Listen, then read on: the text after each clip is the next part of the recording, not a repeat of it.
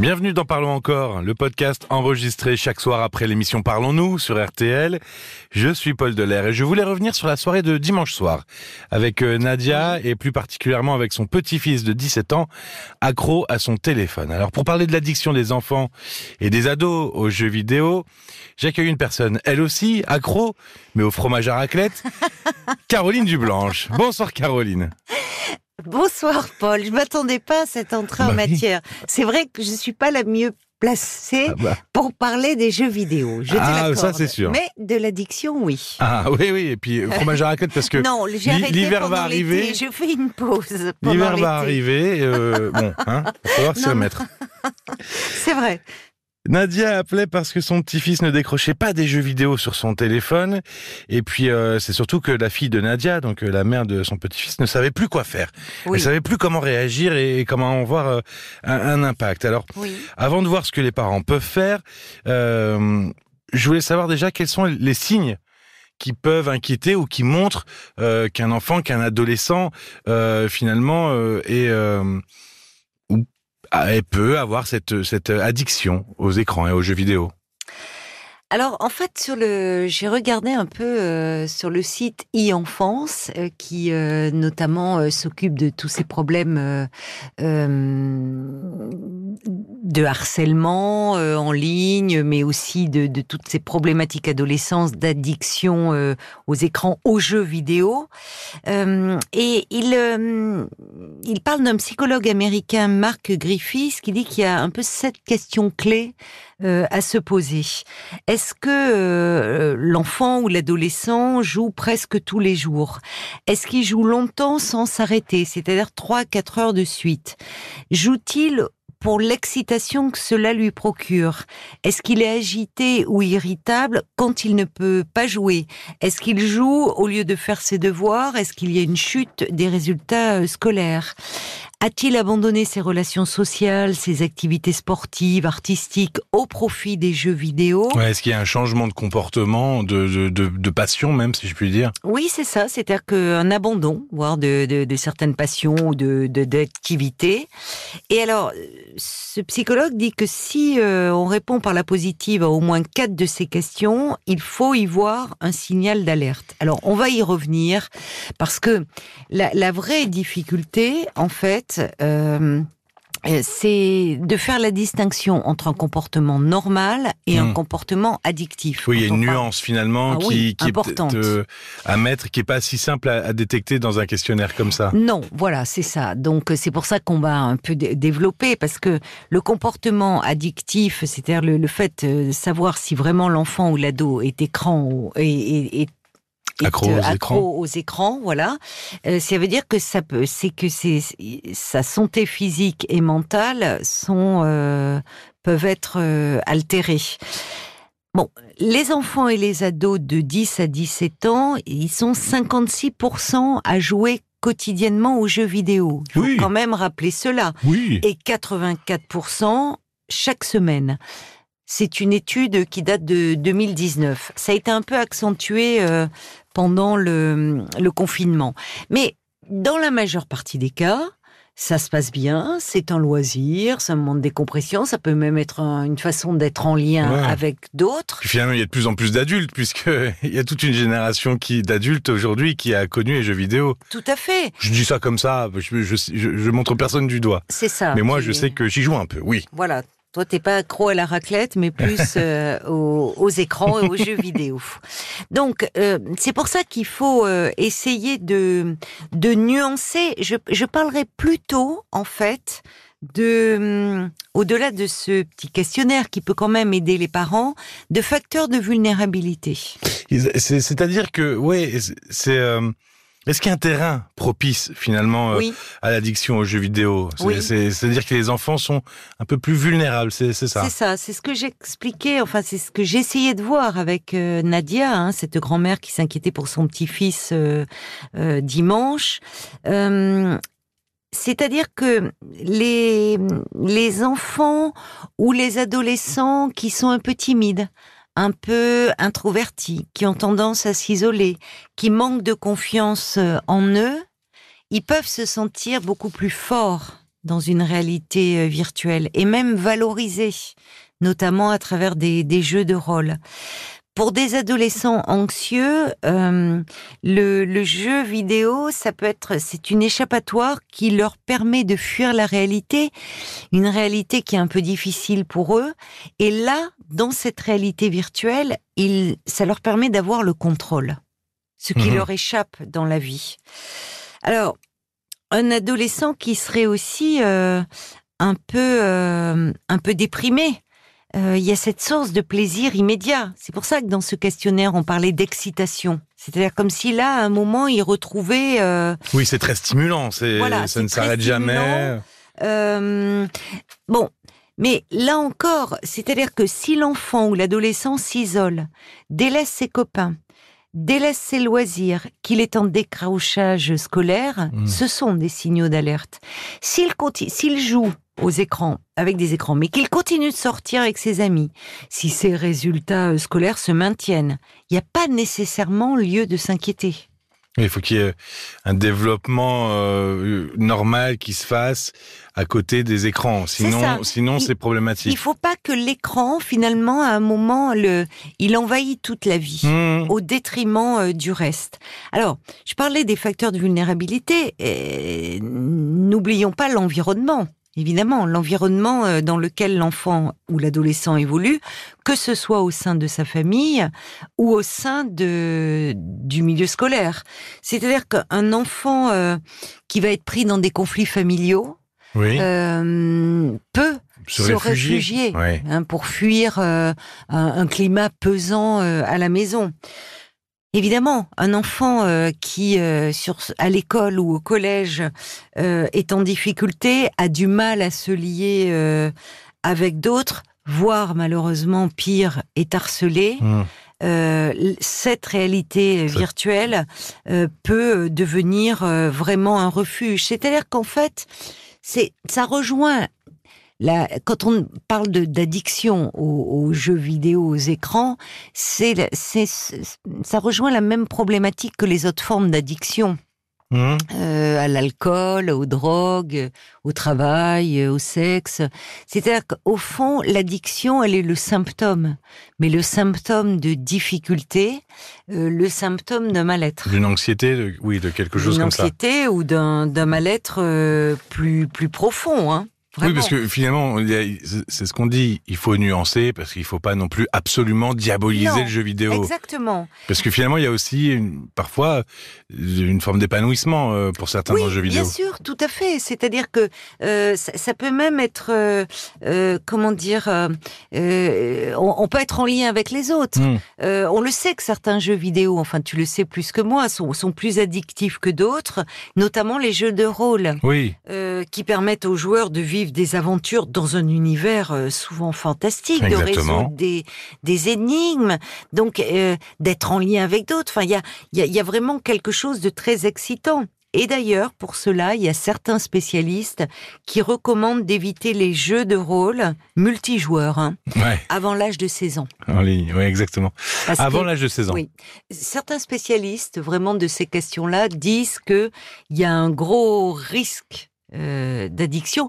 Faut pas se leurrer hein, non plus. C'est une industrie. C'est ce que j'allais dire. Et on sait... Tout est fait aussi pour bah, euh, ne pas, pour qu'on lâche pas. Hein. Mais, c'est fait pour ça. Il y a même des spécialistes. Il y a des psys qui travaillent là-dessus. Hum. Il y a des spécialistes du comportement, ceux qui programment évidemment euh, les. Donc tout est fait pour favoriser l'addiction.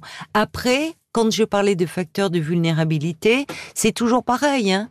C'est le propre de l'addiction, c'est la hmm. rencontre euh, d'une personne avec un produit, une substance donnée, là on pourrait dire les écrans, dans un contexte donné. Qu'est-ce que les parents, alors, peuvent mettre en place si euh, ils ont fait le questionnaire et puis ils se retrouvent à se dire ah il y a quand même peut-être euh, quelque chose de problématique. Euh, J'imagine déjà qu'il faut prendre les choses assez tôt. Oui, euh. c'est vrai. Oui, oui, tu as raison. C'est-à-dire que euh, c'est le parent hein, qui est garant euh, du cadre. Et il ne faut pas que les parents hésitent à, à, à mettre des règles.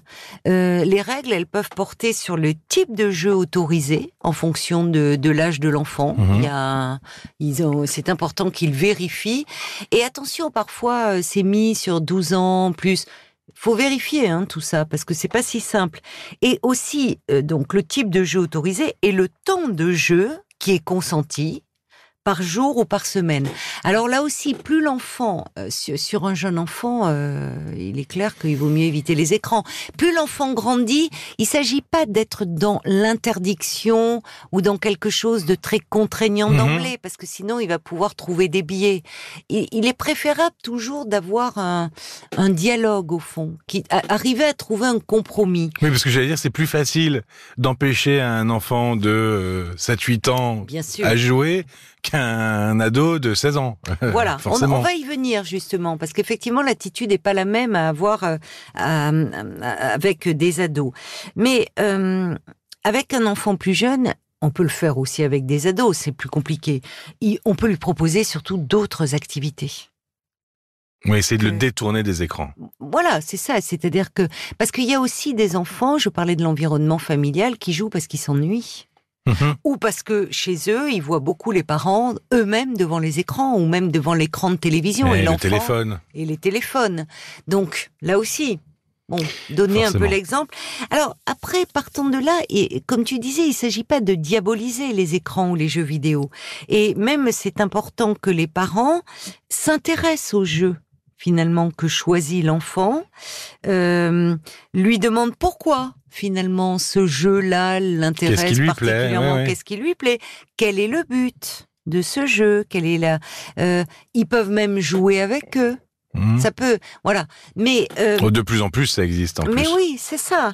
Mais en fait, quand je disais que les parents sont garants du cadre, ça veut dire que si le cadre n'est pas respecté, ben, il faut pas qu'ils hésitent à mettre des sanctions oui, il faut qu'il y ait, des, ben, un cadre par définition, il y a des limites. Oui, parce que beaucoup, on entend souvent des parents dire oui, bon, je vais lui interdire, mais je le fais pas. Mais oui, c'est-à-dire, qu'est-ce qu'on entend par sanction? Ben, sanction, c'est-à-dire que à ce moment-là, euh, on, peut diminuer le temps de, de passer euh, euh, par jour ou par semaine. Oui. Et on peut même, euh, à un moment, euh, ça peut aller jusqu'à retirer l'écran euh, oui, quelques que La menace ne suffit pas. La menace ne suffit pas, mais jamais en matière d'éducation. C'est-à-dire que le parent, il est plus crédible si il a établi un cadre avec l'enfant et des règles mhm. à respecter. Si l'enfant détourne, ne respecte pas le cadre, il faut qu'il y ait une sanction. Mmh. Adaptée, hein, évidemment. Oui. Il s'agit d'adapter la sanction. Mais euh, sinon, le, parent euh, n'est plus crédible. Donc il faut, il faut pas euh, hésiter à sévir. ah oui, tout à fait. En cas De, de mauvais pas. Alors, avec les, hum, les ados, c'est différent parce que. Ouais, alors là, c'est notre paire de manches, là, pour bah, le coup. Bien sûr, comme tu Ils sont plus grands. Oui. Et puis ça joue chez les copains, et puis enfin bon bref. Exactement. Il y a plein de biais pour euh, pour euh, contourner les, règles. Mais alors, comme euh, la, la, question de, de l'autonomie et de l'indépendance, elle est au cœur de la problématique adolescente.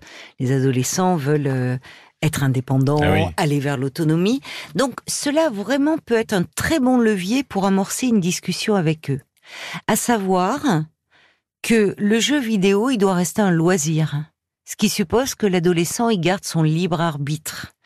Euh, si le loisir devient contrainte, contrainte dans le sens, ils ne le vivent pas comme tel, mais contrainte dans le sens où on ne maîtrise plus son temps. Oui, finalement, on participe plus au dîner, on, voilà, on se couche trop tard, on se lève trop tôt. Alors, tu as raison, parce que euh, parmi les, les, les symptômes qu'on peut voir et, et qui n'ont pas, euh, tu vois, dans les, ce que je disais de ce petit questionnaire, du, du psychologue, euh, tu as bien retenu le nom, on ne parle pas de, de cela le trouble du sommeil et même les troubles d'une alimentation. Et c'est dommage parce que c'est un symptôme. Ce sont des symptômes. Souvent, et on le voit particulièrement à l'adolescence, parce que les enfants, on leur retire hein, l'écran euh, avant d'aller se coucher.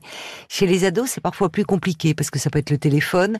Euh, oui, parce que maintenant il y a le téléphone, la télé, enfin il y, a tout. Donc en fait, ils, ils, peuvent passer des heures, et y compris dans la nuit, ils arrivent plus à se lever le matin. Mais on voit même des adolescents qui en oublient de manger.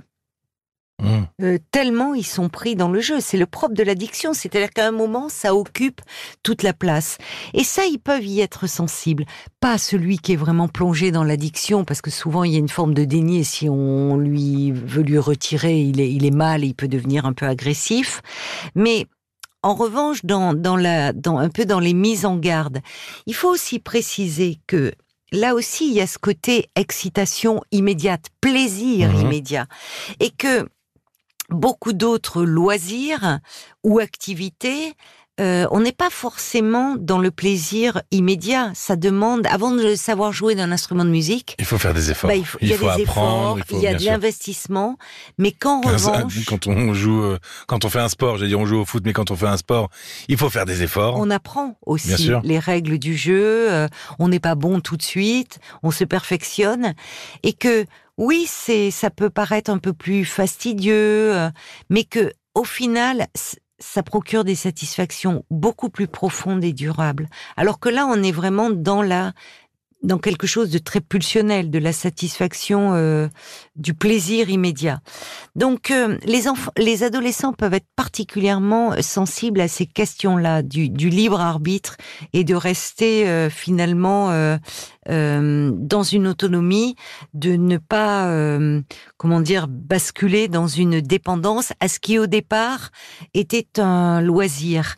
Et dans ces cas-là, quand on bascule, on a vu un petit peu les signes oui, si c'est plus compliqué là. Si, si qu'est-ce- parce que finalement le dialogue euh, il est quasi rompu. Qu'est-ce qu'on peut faire pour euh, pour euh, sortir son enfant de l'addiction si Ah, ça il faut devient demander trop de lourd? l'aide. Il faut demander de l'aide parce que, comme je disais, dans ces cas-là, c'est euh, sa santé et physique, avec euh, le manque de sommeil, parfois l'alimentation complètement anarchique, euh, le, le- le- la chute des résultats scolaires, euh, et puis souvent derrière cette addiction peut cacher euh, des troubles anxieux, des troubles dépressifs, des troubles phobiques. Oui, et puis donc, alors, le, fait de jouer, ça isole et l'isolement, l'isolement finalement, c'est un cercle vicieux. L'isolement accentue le mal-être et Tout à fait. Et donc le refuge dans cette euh, réalité euh, virtuelle. Donc là, euh, ben là, il faut pas hésiter à consulter médecin, psy, psychiatre, psychologue. Et il y a des spécialisés. oui. Oui, oui, il y a de plus en plus euh, de, de médecins qui se sont euh, et de psychologues qui se sont spécialisés. Pour les adolescents, il y a la maison des adolescents. Euh, Mhm. Il y a aussi les les XAPA qu'on voit les centres de soutien et, et d'accompagnement. J'ai plus le titre XAPA. au- au- Et de prévention et en de addictologie. Et de prévention en addictologie. Tu l'avais sous Voilà, les yeux, merci. il était là. Bah oui, je l'avais Ah, voilà. sous les yeux. En fait, j'ai l'habitude des abréviations. Voilà, merci. Euh, oui, il faut vraiment pas euh, hésiter à, à consulter, à, à demander de, de l'aide pour savoir finalement, comme je le disais, ça peut être parfois. euh, il vaut mieux le prendre au début parce que ça peut être des. Ce sont majoritairement, on l'a pas dit ça, les garçons quand même. Les garçons sont Mhm. plus euh, accros aux jeux vidéo que les filles. Et hum, au-delà de ce qui peut être un symptôme et qui finalement peut rentrer dans l'ordre, ça peut aider aussi euh, euh, l'enfant ou l'adolescent à, prendre confiance en lui. euh, à, sortir de cette inhibition, de cette timidité ou de cette difficulté au fond à, à entrer en relation avec les autres. La maison des ados, le XAPA, mais il me semble qu'il y a une référence d'un livre et pas d'un établissement que tu voulais nous donner.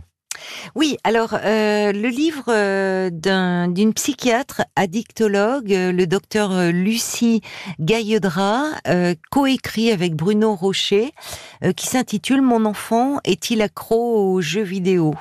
Et c'est aux éditions John Libé. On n'a pas précisé une chose. on disait donc que pour parler d'addiction, il faut que ça altère la vie quotidienne et que ça perdure depuis au moins un an. Ah oui, il y a quand même une temporalité. Oui, il y a quand même une temporalité. C'est-à-dire que parfois on voit euh, l'enfant et peut être euh, peut-être parce qu'il est plus anxieux ou parce qu'il y a quelque chose de difficile qui se passe, ou ça peut se résorber tout seul.